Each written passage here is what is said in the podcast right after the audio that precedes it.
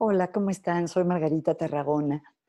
Hoy, 25 de marzo, ya se han implementado en la Ciudad de México y en el país medidas que invitan a las personas a quedarse en su casa, a no salir, para exponerse lo menos posible al virus del coronavirus. Ah, y se espera que a partir de ahora los contagios realmente se multipliquen muy rápidamente.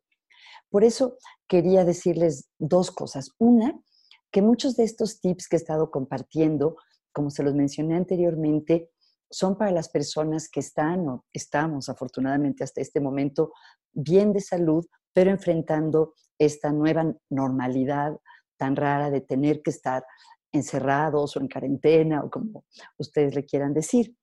Eh, cuando alguien ya está enfermo, si está gravemente enfermo, obviamente la situación es otra y en ese momento todo el escenario cambia y la vida gira en torno a una emergencia. Entonces espero que a ninguno de ustedes les toque eso, que a sus seres queridos tampoco, pero sí quería poner en perspectiva que estos tips de bienestar son para mejorar las cosas cuando uno está bien dentro de una realidad alterada o distinta de lo normal. Eh, y lo que quería compartir con ustedes es un consejo del doctor Martin Seligman. Ustedes seguramente saben que Martin Seligman es el fundador de la psicología positiva, es profesor investigador de la Universidad de Pensilvania, director del Centro de Psicología Positiva de esa universidad, y recientemente en un periódico de Filadelfia publicaron una entrevista con él en la que él compartía un ejercicio sencillo para mantener la calma lo más que se pueda ante toda la incertidumbre que nos trae la epidemia del coronavirus. Seligman tiene una formación cognitivo-conductual y entonces propone un ejercicio que está basado en la terapia cognitivo-conductual que se llama poner las cosas en perspectiva. Y la idea es tratar, dentro de lo posible, de ser lo más racionales que podamos en vez de ser irracionales. Todos tenemos una tendencia natural a catastrofizar, que es imaginar lo peor, y obviamente eso está exacerbado en esta situación de tanta incertidumbre en la que hay un riesgo real.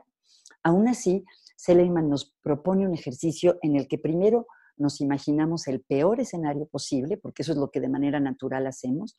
Luego nos obligamos a pensar en el mejor escenario posible y luego terminamos con el escenario más probable. Eh, y él da el siguiente ejemplo. Primero, preguntarnos, ¿Cuál es el peor escenario posible? ¿Cuál puede ser la peor situación?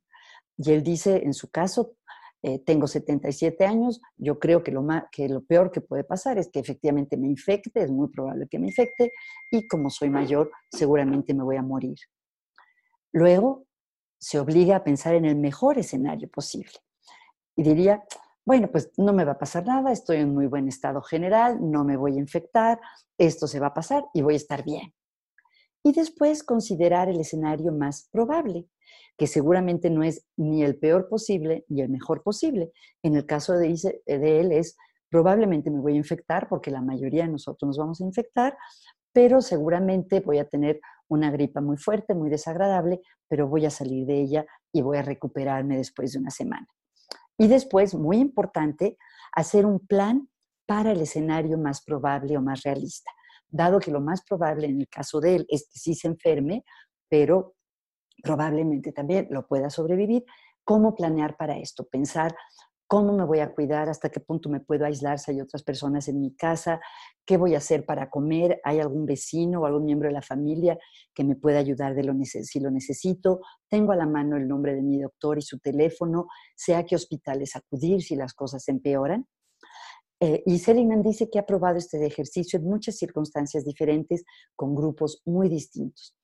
Entonces, eh, a mí me inspira y quería compartirlo con ustedes para, a pesar del miedo que siento y que me imagino que muchos de ustedes también sienten, tratar de ponerlo en perspectiva, de imaginarnos el peor escenario, el mejor escenario y un escenario realista para el que podamos planear.